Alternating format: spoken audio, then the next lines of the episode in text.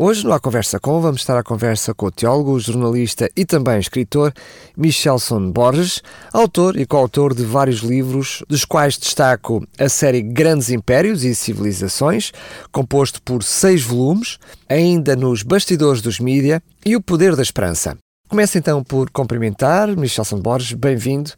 Obrigado por ter aceito o convite para estar aqui aos microfones da RCS. Olá, Daniel, é um prazer estar aqui com você e também um prazer me dirigir aos ouvintes da Rádio RCS. Obrigado pelo convite. Quer no percurso académico e também no percurso profissional, é-lhe reconhecido um, um gosto especial por estes assuntos do criacionismo.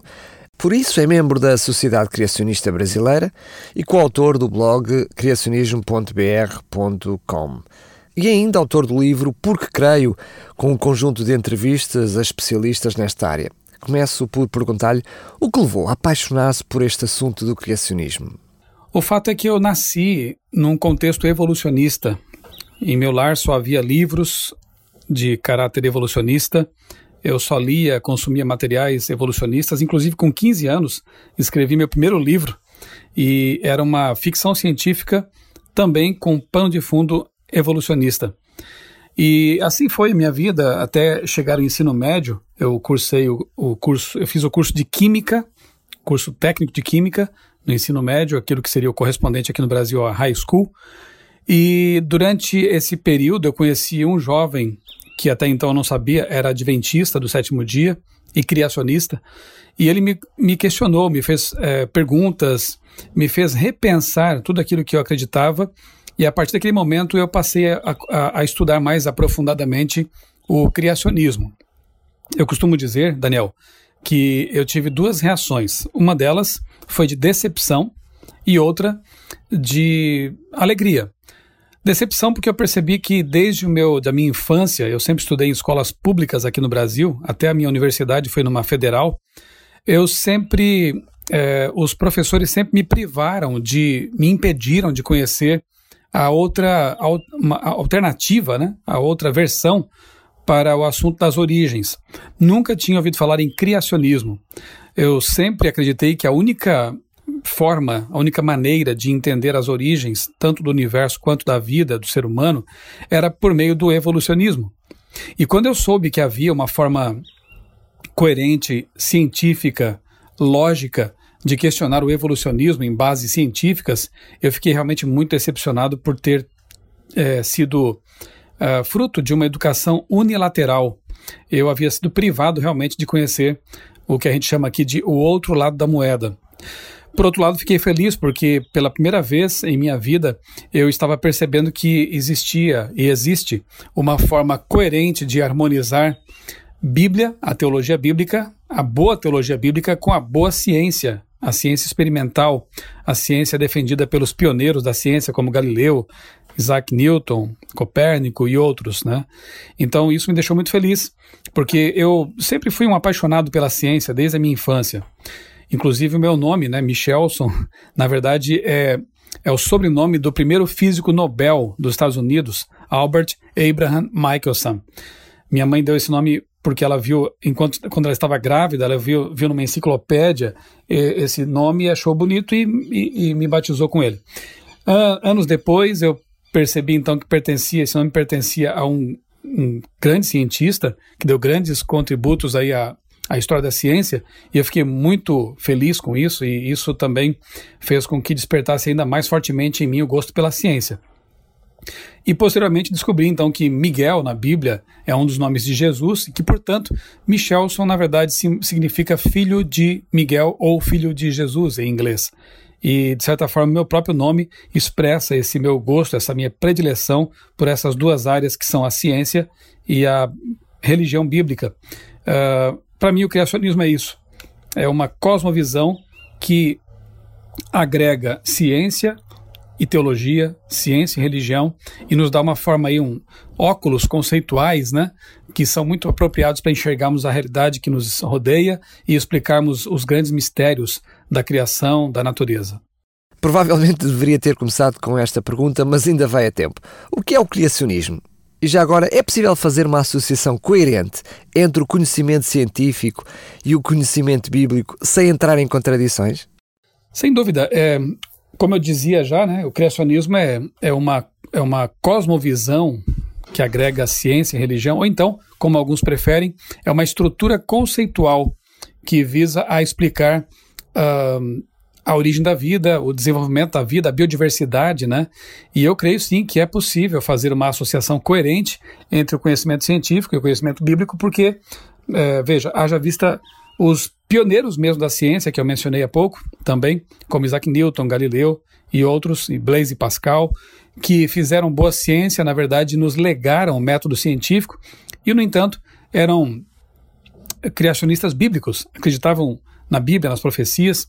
Inclusive, há um livro de Isaac Newton que é surpreendente, Estudos em Daniel e Apocalipse, em que ele defende uma visão historicista das profecias, em que ele defende uh, ali a interpretação correta de profecias como Daniel 2, Daniel 7, enfim, um livro tremendamente interessante de um cientista que foi um dos fundadores do método científico, um grande interessado em profecias, é, nas escrituras, na Bíblia, o que mostra que realmente é possível sim harmonizar perfeitamente bem essas duas áreas do conhecimento, é, que são a ciência e a teologia.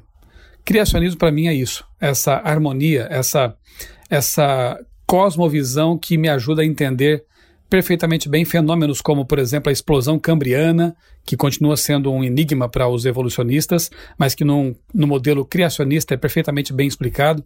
Uh, a questão das transformações topográficas rápidas no contexto catastrofista, criacionista, o dilúvio, portanto, o dilúvio bíblico, ele explica uma série de questões que, numa visão uniformitarianista, que é a visão evolucionista, uh, fica bem complicado de entender.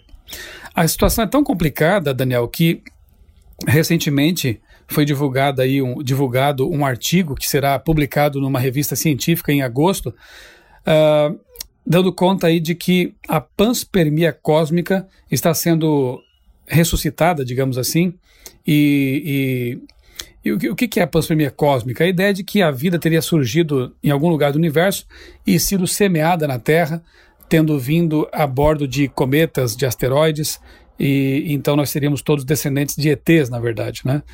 Essa teoria é uma, é, nem teoria é, né, essa hipótese é uma admissão de que realmente é impossível explicar o surgimento de vida complexa aqui na Terra, mesmo que se dê aí, que se deem aí 4 bilhões de anos de tempo para que isso pudesse acontecer. Hoje, matematicamente falando, se sabe que é impossível. Então eles preferem apelar para hipóteses absurdas, sem qualquer comprovação científica, não há uma evidência sequer delas, como é o caso da panspermia cósmica, a acreditar no argumento, na ideia mais lógica de que vida só provém de vida, e isso Pasteur, Louis Pasteur, já demonstrou há muito tempo, né? Que vida só provém de vida e que é muito mais lógico e coerente pensar que tudo que nós observamos ao nosso redor, na natureza, é, revela um design intencional, um projeto intencional, e que se há um projeto, um design, só pode ter havido um designer e um projetista. O Michelson é coautor, juntamente com o Julian Melgoza, do livro O Poder da Esperança, que temos para oferecer também a, a, todos os nossos ouvintes. Podemos afirmar que o criacionismo é uma fonte de esperança que responde às mais profundas perguntas existenciais? Sem dúvida nenhuma, o criacionismo é uma fonte de esperança, porque esse modelo, o criacionismo bíblico, ele, ele aponta para as origens e também para o nosso destino final. A origem o que tem que ver com a origem, né? É, diferentemente do que ensina o evolucionismo, nós não viemos de uma caverna e somos assim aparentados a animais, hominídeos ou coisa que o valha. O criacionismo mostra que nós viemos de um jardim, fomos projetados, fomos carinhosamente criados por Deus uh, para viver no mundo então perfeito. Esse era o plano de Deus. Infelizmente, o pecado ele quebrou esse plano, mas Deus vai restaurar, restaurar tudo, né, conforme está na Bíblia. Mas enfim, nós não viemos de uma caverna, viemos de um jardim, não somos animais racionais, somos imagem e semelhança de Deus, e isso uh, adiciona nobreza à nossa origem, isso uh, nos faz pensar que somos realmente especiais. Agora, o evolucionismo coloca o ser humano como um mero amontoado de moléculas. O cérebro humano é apenas um amontoado de moléculas, de matéria, e aliás, é, porque devemos confiar nas nossas impressões, nas nossas conclusões, nossos raciocínios, se nosso cérebro é apenas um amontoado casual de moléculas, não é verdade? Um, Quando pensamos que somos a imagem e semelhança de Deus, criados com um propósito, a nossa vida no presente também cobra sentido. Nós entendemos então que nossos relacionamentos são importantes, de que aquilo que nós fazemos com o nosso corpo é relevante, de que o casamento, por exemplo, é uma instituição também edênica e deve ser valorizada. Enfim, nossa raiz lá no Gênesis, ela nos dá sentido para viver e também aponta para um futuro glorioso, porque a Bíblia fala que, assim como Deus criou a Terra, ele vai recriar esse plan este planeta e transformá-lo novamente no jardim que nós perdemos.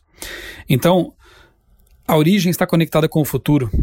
Tanto é assim que em Apocalipse, capítulo 14, nós encontramos ali o, o, o âmago da mensagem que deve ser proclamada a este mundo nestes tempos em que estamos vivendo, né, enquanto nos aproximamos da volta de Jesus, que é justamente temei a Deus, dar-lhe glória, porque é chegada a hora do seu juízo, e adorai aquele que fez o céu, a terra, o mar e as fontes das águas. Ou seja, faz parte também da proclamação final a restauração da fé no verdadeiro Deus, aquele que é o Criador do universo, o Criador da terra, o Criador da vida e o nosso Criador.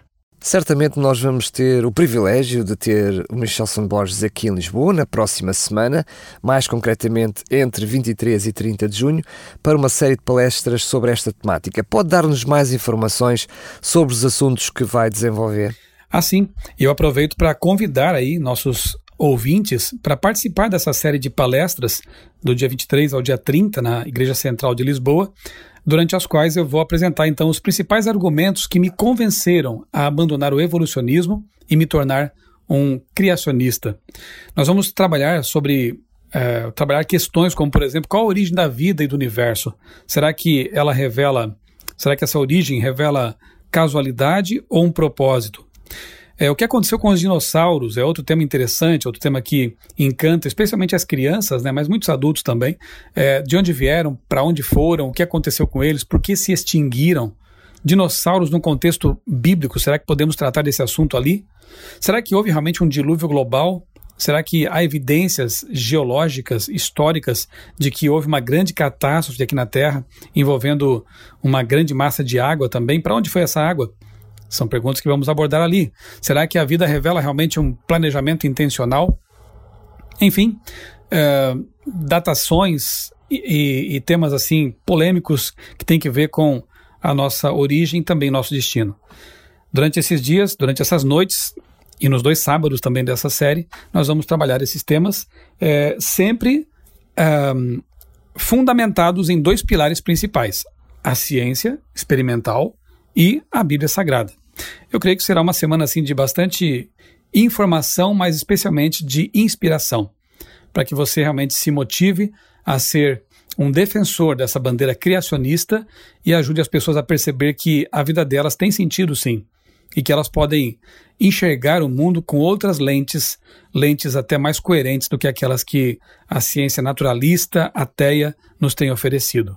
Para quem se dirige estas palestras? Daniel, essas palestras foram é, pensadas e planejadas para um público assim bastante amplo. Eu diria que até crianças elas uh, se beneficiam disso porque eu tento explicar o assunto de forma bem, bem didática, bem simples, até porque eu mesmo não sou um cientista, né? Eu sou um jornalista e para entender tudo isso eu tive que estudar bastante, tive que é, interpretar esses assuntos e traduzi-los, digamos assim. Então, eu diria que não é uma série para acadêmicos, para cientistas, é, todas as pessoas estão convidadas e com certeza vão entender aquilo que eu vou apresentar. Mas também uh, eu gostaria de convidar aí os universitários, pré-universitários, uh, acadêmicos, né? Pessoas que com certeza poderão aí aproveitar mais ainda né, os, os, os assuntos que serão abordados, as dicas que serão dadas para aprofundamento de conhecimentos. Né?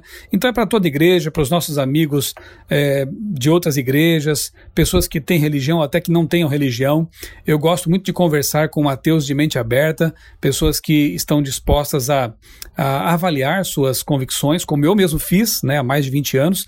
Para me tornar um criacionista, eu tive que abrir a mente e colocar em xeque, em questionamento, muita coisa do que eu acreditava no passado. E eu gosto dessa, desse diálogo aberto, franco e desse, desse debater de ideias. Eu costumo seguir a máxima do filósofo grego que diz: siga as evidências, levem aonde levar. Então, é, ainda que você não creia, talvez, no criacionismo, por que não nessa semana conceder aí o benefício da dúvida ao criacionismo e pelo menos pesar as evidências que serão apresentadas nessa série. Você é meu convidado, dia 23, de 23 a 30 de junho, na Igreja Central de Lisboa. Vamos tratar desses temas aí e o, e o título geral da série é Origens, de onde viemos, para onde vamos. Mais uma vez, quero agradecer a disponibilidade por estar à conversa connosco e fica então desde já encontro marcado para o próximo sábado às 20 horas. Até lá. Daniel, muito obrigado por seu convite, por esse espaço que me foi concedido e por poder ter tido o privilégio de falar a seus, a seus ouvintes, né? É, os quais eu convido mais uma vez para participar então dessa série Origens na Igreja Central de Lisboa. Um grande abraço a todos. Ao fechar este A Conversa Com, quero apenas reforçar o convite para que possa estar presente uh, no auditório da Rua Joaquim Bonifácio, número 17, em Lisboa, ali uh, junto à Polícia Judiciária e também ao Hospital da Estefânia, todas as noites, às 20 horas, a partir de, do próximo sábado, portanto, de sábado a sábado, a série de conferências de Michelson Borges. Temos também para lhe oferecer o livro O Poder da Esperança, da qual Michelson Borges é coautor. Para si que me está a ouvir, entre em contato connosco para o 219 10 63 10, 219 10 63 10. Teremos todo o prazer em lhe oferecer um exemplar deste livro, O Poder da Esperança. Agora assim despeço-me, desejando que possa ficar na companhia dos 91.2.